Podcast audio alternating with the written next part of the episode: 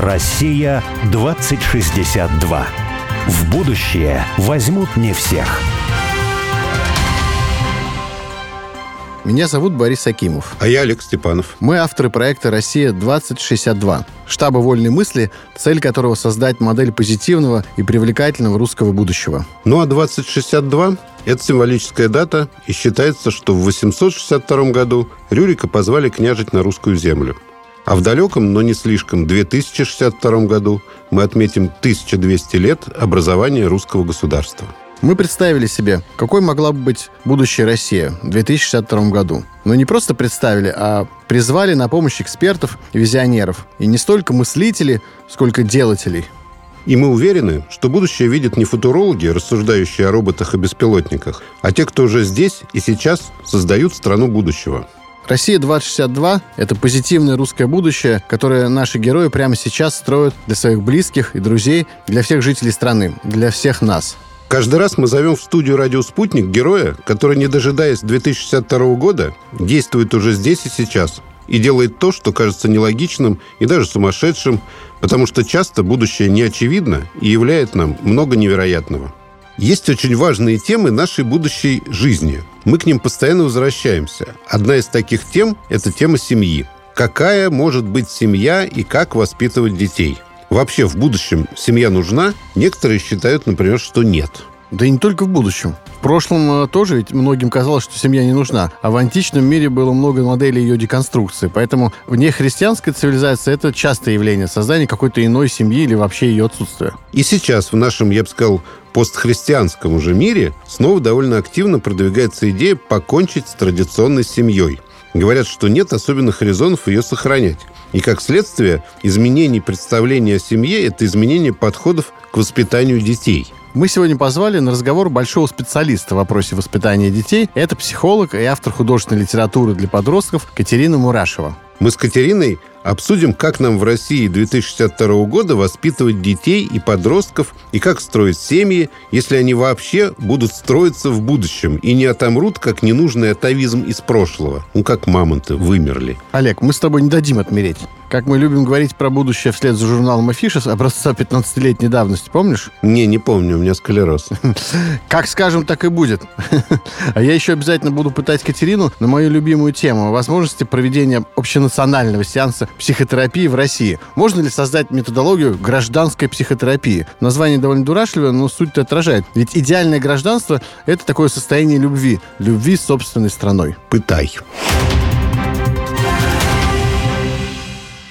Катерина, добрый день. Добрый день, Катерина. Здравствуйте. Катерина, скажите, пожалуйста, вы семейный или детский психолог, правильно? Да, правильно. Скорее семейный, чем детский. Ага. А сколько лет вы уже практикуете? 30. 30 лет? Это значительно. Да. Имеете дело с патологиями семейной жизни? Я имею дело с, в общем, в основном с нормальными людьми, у которых в процессе функционирования их семейной системы возникают проблемы. В основном нормальные проблемы. Вот есть какие-то основные проблемы, с которыми вы сталкиваетесь? Вот вопрос семейной жизни или воспитания детей. Топ-5. Значит, у нас он не хочет учиться или шире, он не хочет хотеть того, чего я хочу, чтобы он хотел. Угу. У меня есть какие-то представления о том, чего он должен хотеть, ну, для его же блага там и так далее. А он почему-то не хочет этого. И либо хочет чего-нибудь другого, чего я не хочу. Последний...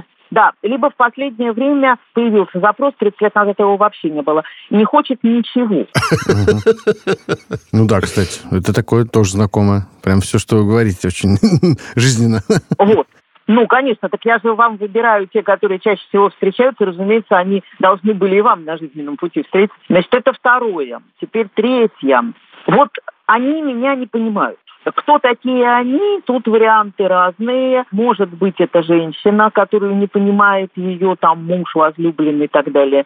Может быть, это ребенок, который, или подросток, чаще подросток, которого не понимают ни родители, ни сверстники. Могут быть это пожилые люди, которых вот уже не понимают выросшие дети, и это им очень обидно. Причем, как правило, люди не задают себе вопрос, а, собственно говоря, а почему, с какого перепуга они должны вот ну, как бы прилагать какие-то усилия к тому, чтобы меня понять. А я-то прилагаю какие-то усилия к тому, чтобы понять их. Угу. Вот. Это сколько? Который у нас? Это третий. Третий. Третий. Третий. Еще только третий, да? А вам, а вам нужно пять, да? Я пытаюсь что-нибудь такое, что на все 30 лет, но это, в общем, сложно, потому что, конечно, все-таки за 30 лет, согласитесь, мир достаточно существенно изменился. Пожалуй, что вот четвертый пункт – это у нас, конечно, психосоматические заболевания. Ну, то есть он, у него постоянно болит живот, у него постоянно болит голова, мы обследовались, и у нас ничего не нашли. Она постоянно жалуется на то, что она устала, на то, что мы обследовались, у нее ничего не нашли. Вот это вот четвертое. И пятое, что у нас будет, вот это вот констатация родителям, это более умные родители, чем в четырех предыдущих пунктах. Констатация родителям, что он другой.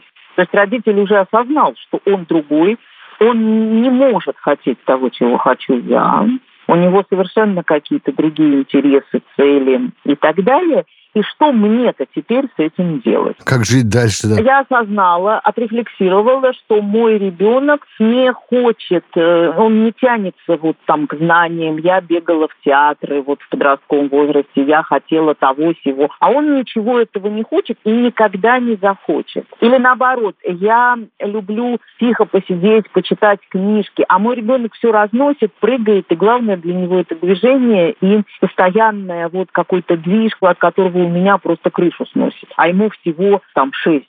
И как я вообще, как я выживу. То есть уже отрефлексированная вот эта разность, и запрос, и что с этим делать. Понятно. Я понимаю, что мы сейчас э, рецепты по каждому пункту не выпишем, но вот когда-то, по-моему, в начале 20 века и даже еще раньше были представления о том, что существует панацея, то есть лекарство от всего. А почему? А потому что есть какая-то единая причина всех заболеваний. А вот есть единая причина всех вот таких, ну не знаю, проблем. Конечно, конечно. Мы люди. У нас гомеостаз. Определение гомеостаза устойчивое неравновесие с окружающей средой.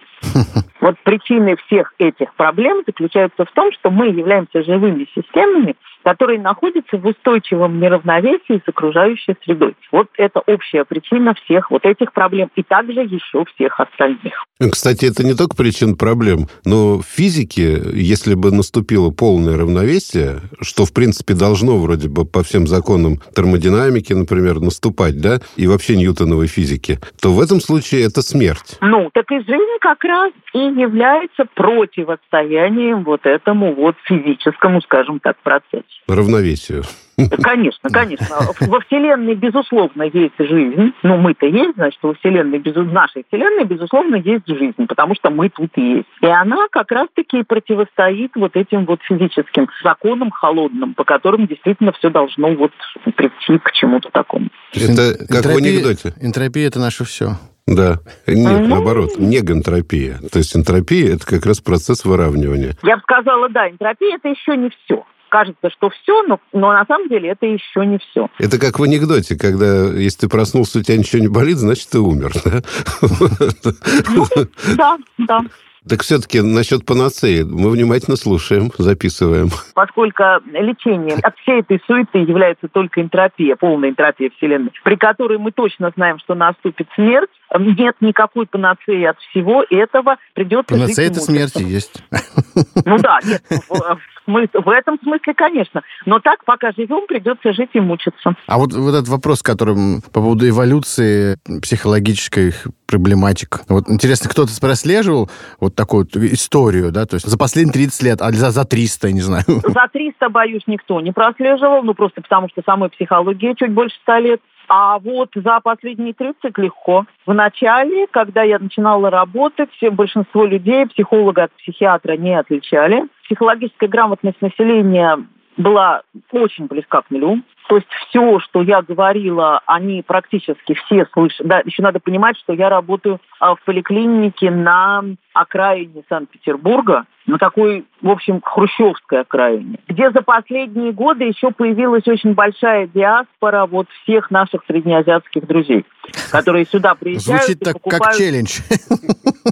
И покупают здесь дешевые квартиры, в которых они живут иногда по 15 человек в квартире. И эти дети идут в эти школы, и они приходят ко мне на прием. Да. А эпизод медийности, который случился в моей биографии, он случился намного позже, чем я начала работать. Поэтому вот эти люди, которые ходят к медийным психологам, значит, приезжая там иногда из других городов, это в моей биографии случилось вот прям совсем недавно.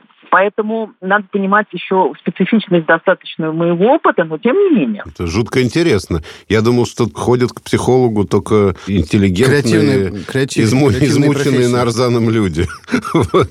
Нет, нет, Дело в том, что ко мне вот эти вот люди, которые относятся к нашей поликлинике, могут прийти бесплатно. Очень забавно ко мне ходили во время пандемии.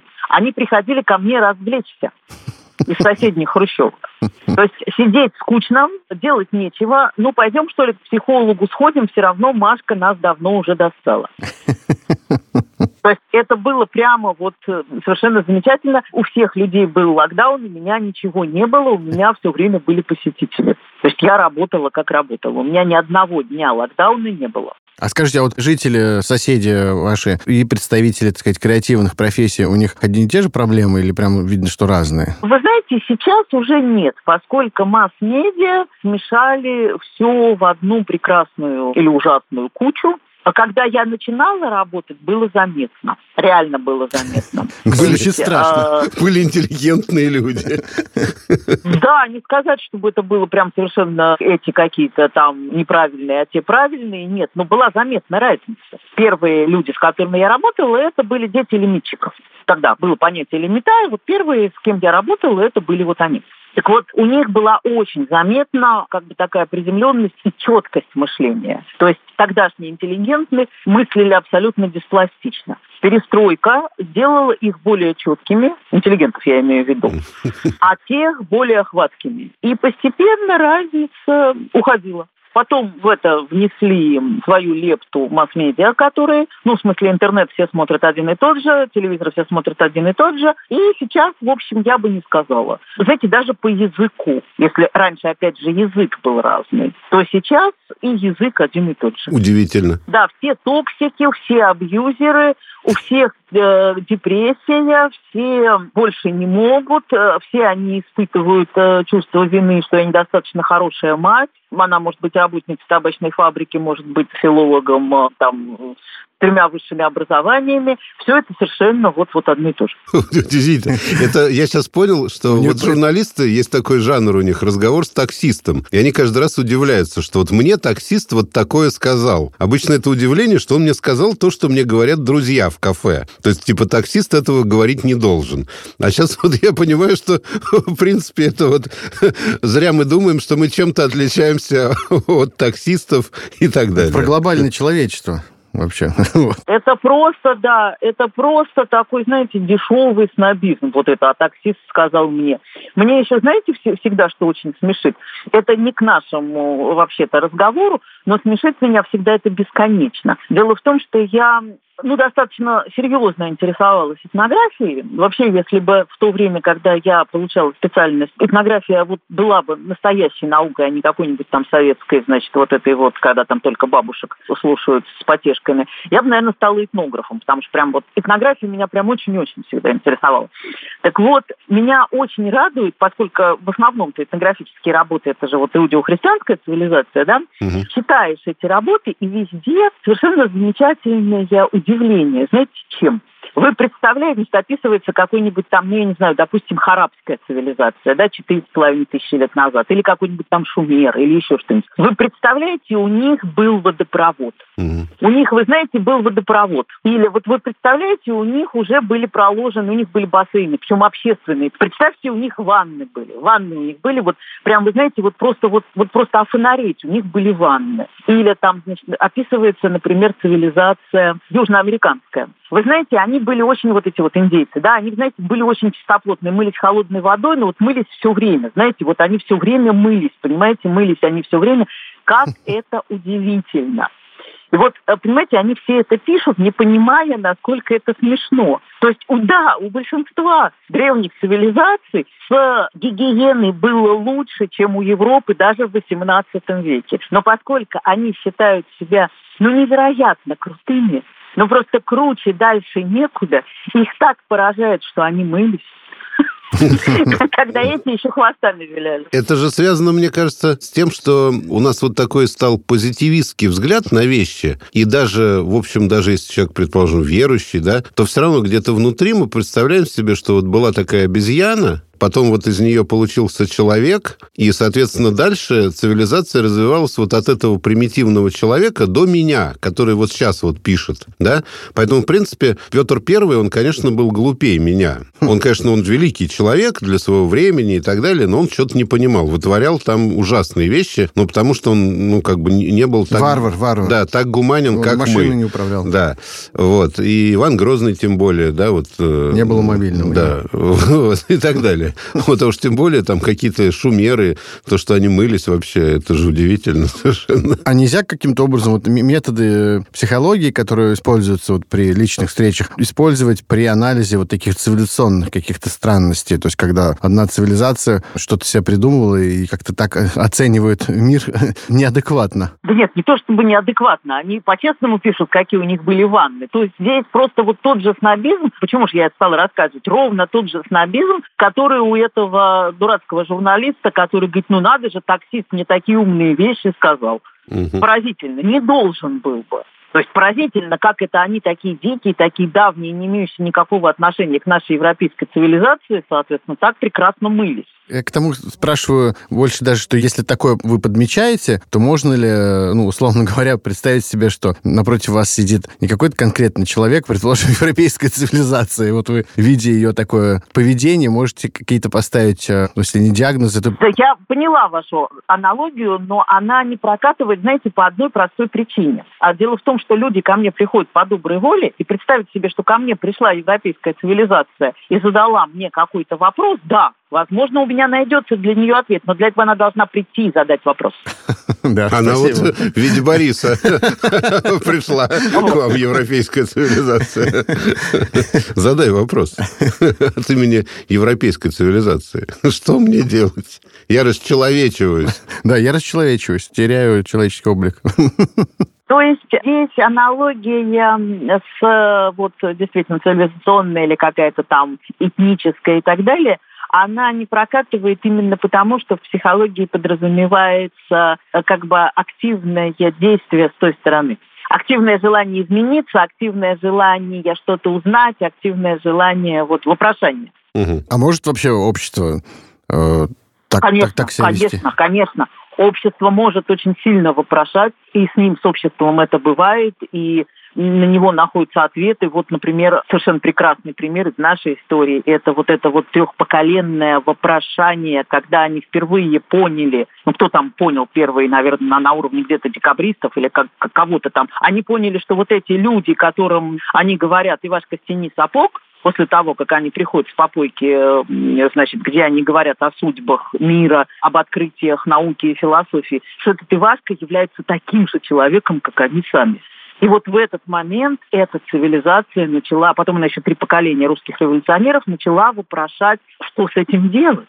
Как вообще, как, как с этим, ну вот что правильно сделать с этим, с тем, что вот этот вот Ивашка, он такой же человек, в общем-то, как и я. До этого считалось, что, например, э, та цивилизация заокеанская очень долго же считалось, что просто, ну поскольку там была разница в цвете, они просто считали, что негры, ну они, они могут быть какие угодно, но они неполноценные. Вот. И тоже, когда поняли, что такие же, там тоже началось вот это вопрошание, которое привело вот к одной войне, к другой войне и так далее. То есть Конечно, революция конечно. это, соответственно, рефлексия общественная такая. она- Это уже, я бы сказала, судорога общественного. То есть если все проходит хорошо, то получается сделать какие-то реформы, там что-то изменить и так далее. То есть иногда на общественное вопрошание получаются мирные ответы. Но, к сожалению, тут вот прям, к сожалению, довольно часто ответы получаются прям разрушительные. И сначала мы этот мир разрушим до основания, а вот затем мы, значит, построим чего-то новое. То есть бывают мирные варианты, вот, э, ну, не знаю, там, организации какого-нибудь парламента, да, и вот этот парламент там 300 лет фурычит худо-бедно, ну, и как бы вот отвечает на какие-то там общественные запросы. Но часто бывает, конечно, все не так благостно. А давайте к семье все-таки вернемся. Давайте, давайте. Вот, э, Ну вот, а я не хотел. От имени европейской цивилизации спрошу.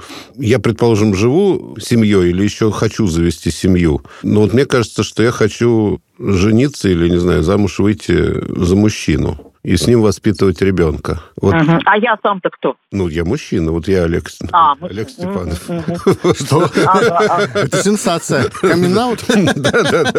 Вы знаете, э, нет, а просто, вы знаете, вот расскажу, у меня был в юности знакомый, он был сумасшедший, ну, прям совсем сумасшедший, по-настоящему, в смысле, с диагнозом.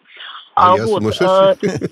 Э, вы нет. И он писал стихи. До сих пор, это было в юности, но я до сих пор помню одно его четверостишее, которое я, я им пользуюсь всю свою жизнь, вот всю, вот с юности до сейчас. Четверостишее такое. А сколько шпак у нас? Четыре. А бедер? Семь. А пальцев? Сто. Так, а давайте-ка сначала мы кто? Хорошее. Вот, значит, значит, да, стихотворение, на мой взгляд, оно просто вот совершенно прекрасно. Так вот, мы кто, значит? Вы мужчина, который думает, что, в общем, наверное, вы хотите создать семью с другим мужчиной. Так. Да. Понятно. И, и детей завести. Угу. И детей завести, ну, как получится. Ну да. Технический прогресс нам поможет. Ну, или пара лесбиянок вам поможет. Ну, может быть, да. Так, ага, так. А вот... Э, нет, а ты пришел к психологу, и дальше... Э, нет, у тебя какая проблема? Нет, я, я в качестве европейской цивилизации прихожу, а. вопрошаю, да?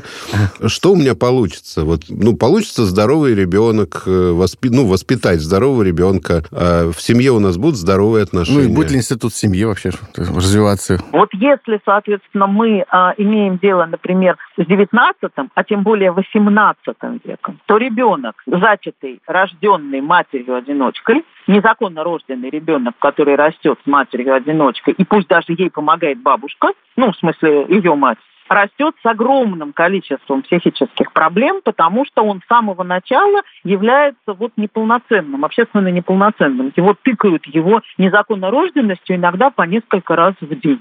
И, разумеется, он может вырасти сколь угодно там, ну, я не знаю, профессионально состоявшимся или там, не знаю, достойным человеком и так далее, но психологических, ВОЗ психологических проблем он с собой тянет, безусловно, да, на протяжении всей своей жизни. Почему? Потому что то общество, семья, мама, бабушка не принимает. А нынешнее общество, семью, соответственно, мама, бабушка, я сама выросла в такой семье, безусловно, принимает, и никаких психологических проблем, связанных непосредственно вот с тем, что я росла в такой семье, у меня никогда не было. Ну и будет ли институт семьи вообще развиваться дальше? Не знаю. Вот, э, честно говоря, вот мода 18 века, Я пари, тоже парики, пудра, ботинки нет, с каблуками, нет, нет, нет, конечно, пряжки, конечно. украшения, талии у мужчин, э, эти Согласна. рюши, манжеты. Процент. Я тоже подумал о цикличности некоторые, на самом деле. Процент, процент. Тут все дело в проценте. Сколько было в 18 веке их в париках и сколько было всех остальных, которые были без париков. Ну, я бы сказал, вот крестьяне, у нас представление о том, что там мужик там в рубахе ходил просто и в портах каких-то босиком, а женщина еще, ну да, могла принарядиться. Ну, это не так. Когда ты смотришь на одежду крестьян и на мужскую, и на женскую, то ты понимаешь, что вот, ну, нам далеко вообще до вычурности их одежды. Вот. Дело в том, что я думаю, что вычурная одежда это было для этнографических фотографий. Mm. А в повседневности, то есть утром он во двор к себе шел, соответственно, в 4 часа к скотине без вычурности. Нет. И в поле косить он шел без вычурности. А да, если, соответственно, у них четыре раза сезонный праздник, вот тут они доставали все из сундуков и навешивали на себя все, что только можно было навесить. Безусловно. Никто не спорит. Ну вот об этом мы поспорим после перерыва через две минуты, а сейчас прервемся на новости. Россия 2062.